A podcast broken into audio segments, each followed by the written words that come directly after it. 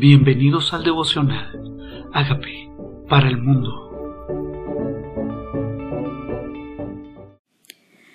Primera de Reyes 16.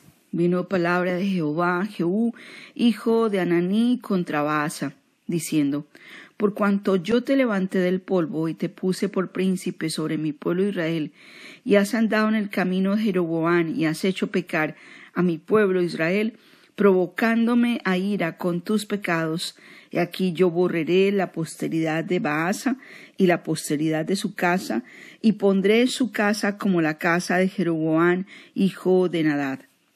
¿Quién era entonces el que Dios le estaba hablando contra Baasa, rey de Israel? Contra Baasa. ¿Qué hizo? No conforme a lo que Dios dice, sino conforme a lo que Jeroboán había hecho.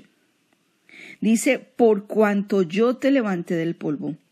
Y nosotros nos toca hacer memoria cada día de dónde nos ha sacado el Señor, para que nuestro corazón se mantenga dócil a su voz y no seamos sabios en nuestra propia opinión.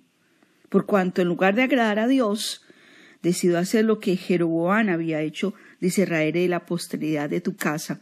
Pondré tu casa como la casa de Jeroboán. Dice, el que de Baza fuere muerto en la ciudad, lo comerán los perros, y el que de él fuere muerto en el campo, lo comerán las aves del cielo. Los demás hechos de Baasa y las cosas que hizo y su poderío, ¿no está todo escrito en el libro de las crónicas de los reyes de Israel? Y durmió Baasa con sus padres y fue sepultado en Tirsa, y reinó en su lugar Ela, su hijo.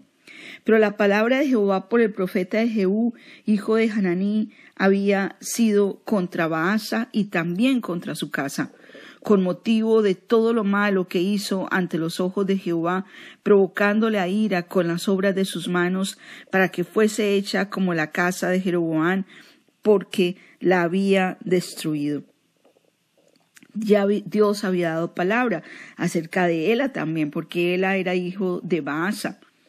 Y entonces Ela dice en el año 26 de Asa, rey de Judá, porque hay dos reinos, el de Judá y el de Israel. En Judá estaba Asa y ahora en Israel estaba Ela. Entonces, en el año de Asa, rey de Judá, comenzó a reinar Ela, hijo de Baasa, sobre Israel en Tirsa, y reinó dos años y conspiró contra él su siervo Sinri, comandante de la mitad de los carros, y estando él en Tirsa bebiendo y embriagándose en la casa de Asa, su mayordomo en Tirsa, vino Sinri y lo hirió y lo mató en el año veintisiete de Asa, rey de Judá, y reinó en lugar suyo. ¿Quién lo hizo ahora? Su criado, uno de sus capitanes, de sus caballos. ¿Qué estaba haciendo él? Estaba embriagándose, estaba bebiendo con su mayordomo. No era un hombre temeroso de Dios tampoco. Solo reinó dos años, era descendiente de Baasa y la profecía se estaba cumpliendo. Dice, y luego que llegó a reinar estuvo sentado en su trono y mató a toda la casa de Baasa, sin dejar en ella varón ni parientes ni amigos, Así exterminó Sinri a toda la casa de Baasa, conforme a la palabra que Jehová había profetizado, proferido contra Baasa por medio del profeta Jehú, por todos los pecados de Baasa y los pecados de él a su hijo, con los cuales ellos pecaron e hicieron pecar a Israel, provocándole enojo con sus vanidades a Jehová Dios de Israel. O sea que no solamente Baasa, él a su hijo también provocó a ira al Señor. Y Ela entonces murió conforme a lo que Dios había ya establecido. ¿Qué más hizo este criado? Dice, exterminó toda la descendencia de Baas hasta que no quedara ningún hombre. Dice los demás hechos de Ela, y todo lo que hizo no está todo escrito en el libro de las crónicas de los reyes de Israel. En el año veintisiete de Asa, rey de Judá, comenzó a reinar Sinri, y reinó siete días en Tirsa, y el pueblo había acampado contra Gibetón, ciudad de los filisteos, y el pueblo que estaba en el campamento oyó decir Sinri ha conspirado y ha dado muerte al rey. Entonces todo Israel puso aquel mismo día por rey sobre Israel a Onri, general del ejército, en el campo de batalla. O sea que el pueblo nombró un nuevo rey. Sinri se autoproclamó rey después de matar al rey. Pero el pueblo levantó al general del ejército, a Onri. O sea que Israel ahora tenía dos reyes. Y subió Onri de Gibetón y con él todo Israel y sitiaron a Tirsa. Mas viendo Sinri tomada la ciudad, se metió en el palacio de la casa real y prendió fuego a la casa consigo y así murió. O sea, se autoaniquiló después de solo siete días de reinado. Dice, por los pecados que había cometido, haciendo lo malo ante los ojos de Jehová, y andando en los caminos de Jeroboam, y en su pecado, que cometió haciendo pecar a Israel. El resto de los hechos de Sinri y la conspiración que hizo no está todo escrito en el libro de las crónicas de los reyes de Israel. Como era ninguno de estos reyes ha durado dos años, siete días, ahora había un reino dividido entre Sinri y Omni, pero ahora el mismo Sinri se autodestruyó quemándose a sí mismo. Dios no se agrada de que honren a la obra de sus manos. Dios no se agrada de que sigamos tradiciones y pecados que vienen es de tradición, no de la palabra de Dios. Hicieron conforme a sus padres, pero no hicieron conforme a la palabra de Dios. Hicieron los pecados de sus ancestros, pero no obedecieron al Señor y Dios por eso permitió, esta fue la consecuencia de su propio pecado, haberse alejado del verdadero Dios. Ahora entonces, el pueblo de Israel fue dividido en dos partes. La mitad del pueblo tenía a Tibni, hijo de Ginat, para hacerlo rey, y la otra mitad tenía a Onri. Mas el pueblo que seguía a Onri pudo más que el que siguió a Tibni, hijo de Ginat, y Tibni murió, y Onri fue el rey. En el año treinta y uno de Asa, rey de Judá, comenzó a reinar Onri sobre Israel, y reinó dos años en Tirsa, reinó seis años. Y Onri compró a Semer el monte de Samaria por dos talentos de plata, y edificó en el monte y llamó el nombre de la ciudad que edificó Samaria del nombre de Semer, que fue el dueño de aquel monte. Y Onri hizo lo malo ante los ojos de Jehová, e hizo peor que todos los que habían reinado antes que él, pues anduvo en todos los caminos de Jeroboam, hijo de Nabat, y en el pecado con el cual hizo pecar a Israel, provocando a ira a Jehová, Dios de Israel, con sus ídolos.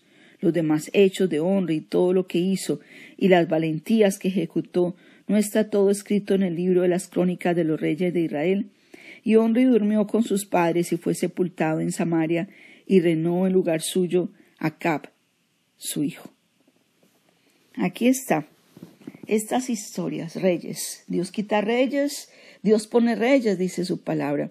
Y aquí están estos reyes que siguen haciendo lo malo ante los ojos del Señor. Dice, provocando a ira a Jehová, Dios de Israel, con sus ídolos. ¿Hay en tu casa ídolos? Hay cosas que son más importantes que Dios en tu vida o en la mía. Hay cosas que hemos sobrepuesto por encima del amor a Dios sobre todas las cosas podría haber idolatría en nuestra vida y tenemos que pedirle al Espíritu Santo que nos muestre para que nosotros desarraiguemos este pecado en nuestras vidas y en nuestras generaciones. Porque también como pecado de idolatría, de adivinación, es la rebelión. Y aquí está el Señor permitiendo que pasen reyes y pasen reyes, y muera uno y se levante otro, que no duran, porque no los estableció Dios, porque no hicieron lo grato ante sus ojos. Entonces se creó la ciudad de Samaria por un monte de un hombre que se llamaba Semir, Samaria. Ahora dice, y comenzó a reinar Acab, hijo de Onri, sobre Israel en el año treinta y ocho de Asa, rey de Judá.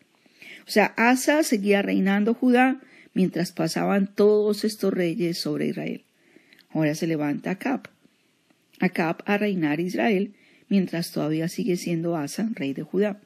Y reinó Acab, hijo de Onri, sobre Israel en Samaria veintidós años. Y Acab, hijo de Onri, hizo lo malo ante los ojos de Jehová, más que todos los que reinaron antes que de él, porque le fue ligera cosa andar en los pecados de Jeroboam, hijo de Nabat, y tomó por mujer a Jezabel, hija de Baal, rey de los Sidonios, y fue y sirvió a Baal y lo adoró. Aquí comienza esta historia. Acab se casa con Jezabel. ¿Quién es Jezabel? Jezabel representa eh, la manipulación, el control, la maldad de una mujer. Ella era hija, hija de Baal, rey de los Sidonios, pero no solo eso, ella adoraba a Baal. Y ella trajo esta adoración al pueblo de Israel. El pueblo de Israel comenzó a dividir su corazón entre Baal y Dios. Y también hizo pecar a Cap y construyó imágenes para Baal, pero también Acab hizo una imagen de acera, haciendo así Acab más que todos los reyes de Israel que reinaron antes que él, para provocar a ira a Jehová, el Dios de Israel. Seguían haciendo lo malo. Ahora Acab se casa con Jezabel. Que esta historia de Jezabel comienza. Dice, en su tiempo Giel, Betel, reedificó a Jericó a precio de la vida de Abirán, su primogénito, echó el cimiento, y a precio de la vida de su segundo hijo menor puso sus puertas, conforme a la palabra que Jehová había hablado por Josué, hijo de Nun. Aquí está, se han levantado reyes malos, reyes que no han hecho lo recto ante los ojos del Señor reyes que han llevado al pueblo a adorar a otros dioses, reyes que con su autoridad y su testimonio traen maldición a sus naciones. Y necesitamos orar, tal vez es tiempo de orar por los reyes, por todos los que están en eminencia, dice el libro de Romanos, que tenemos que orar por todos los que están en autoridad, para que cuando lideren nuestra ciudad, nuestras comunidades, vivan en, en quieta y reposada manera de vivir. Y nos dice el Señor en Jeremías 29, procura la paz de la ciudad a la cual hiciste, Dios os hizo transportar, porque en su paz tendréis vosotros paz. Necesitamos orar por estos que se levantan en autoridad sobre nuestras naciones para que dirijan con temor de Dios y lideren apartados del mal porque sus decisiones afectan toda una nación. Traían pecado, traían maldición a las naciones, traían inestabilidad, llevaban al pueblo a adorar a los dioses en los que ellos creían. Ahora Jezabel cumplía una función de manipulación y de control. ¿Qué rol podemos tener nosotros como mujeres? Jezabel influenció el corazón de Acab a creer también en los dioses en los que ella creía, a honrarlos como ella los honraba. Nosotros también podemos ser instrumento de Dios para llevar a las personas a amar al Dios que amamos y a servir al Dios que nosotros servimos que se conviertan ellos a nosotros y no nosotros a ellos, que se conviertan a nosotros porque amamos a Dios. Él dice, si entre sacar lo precioso de lo vil serás como mi boca, conviértanse en ellos a ti, tú no te conviertas a ellos. Y tal vez es tiempo de que muchas personas, viendo nuestra vida de influencia, pegados de Dios, honrando su nombre, se conviertan a Dios a causa de nosotros. Porque si es verdad que estas naciones se convirtieron a los dioses que sus reyes le levantaban, es tiempo de que las naciones se conviertan a Jehová, Dios de Israel, a Jesús, nuestro Señor y Salvador, a causa de personas que creen en Él.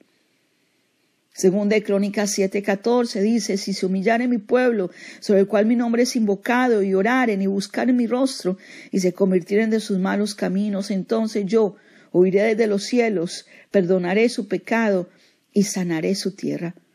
Tal vez es tiempo de que los que creemos nos convirtamos de nuestros malos caminos para que Dios sane nuestras naciones, nuestra tierra. Es tiempo de orar para que estén en eminencia los que temen al Señor. Es tiempo de, orar para que el que esté en autoridad siga el plan de Dios y no el de sus antecesores, no el de su tradición, que no busque agradar a los hombres, que busque agradar a Dios antes que a los hombres, que busque agradar a Dios antes que a su tradición, su propio pensamiento, su propio sentir, para que ande en el temor de Dios todos los días de su vida. ¿Qué tal si le decimos al Señor, Tal vez nosotros es tiempo de que seamos influencia, una influencia tan clara y tan positiva que la gente quiera conocer al Señor a causa de nosotros. Y que a causa de nosotros muchos dejen a Baal, a Acera y a cualquier otro ídolo que por tradición estén conociendo o se hayan inclinado delante de ellos. Hoy confesamos que tú eres nuestro Señor, que tú eres nuestro Salvador. Perdónanos si nosotros también, siendo tus siervos, tus hijos, nos hemos inclinado a cosas que hemos puesto por encima de ti, Señor. Y queremos pedirte, Padre, que tú seas el número uno en nuestras vidas, el primero, el Señor, y que nuestro corazón solo se incline delante de ti. La Biblia dice, nadie puede servir a dos señores, porque amará al uno y menospreciará al otro. Nadie puede servir a Dios y a las riquezas. Hoy queremos honrarte y servirte a ti. Y te entregamos nuestro corazón. Dile, Señor, hemos pecado. Pero te damos gracias por la muerte de Jesucristo en la cruz, por nuestros pecados. Hoy aceptamos que eres nuestro Salvador, que moriste en la cruz por nuestros pecados, pero también eres nuestro Señor para que dirija nuestra vida hacia tu voluntad. Gracias por entrar a nuestra vida y hacer de nosotros las personas obedientes, que te amamos y te honramos a ti por encima de todas las cosas como tú quieres que nosotros seamos. En el nombre de Jesús. Amén.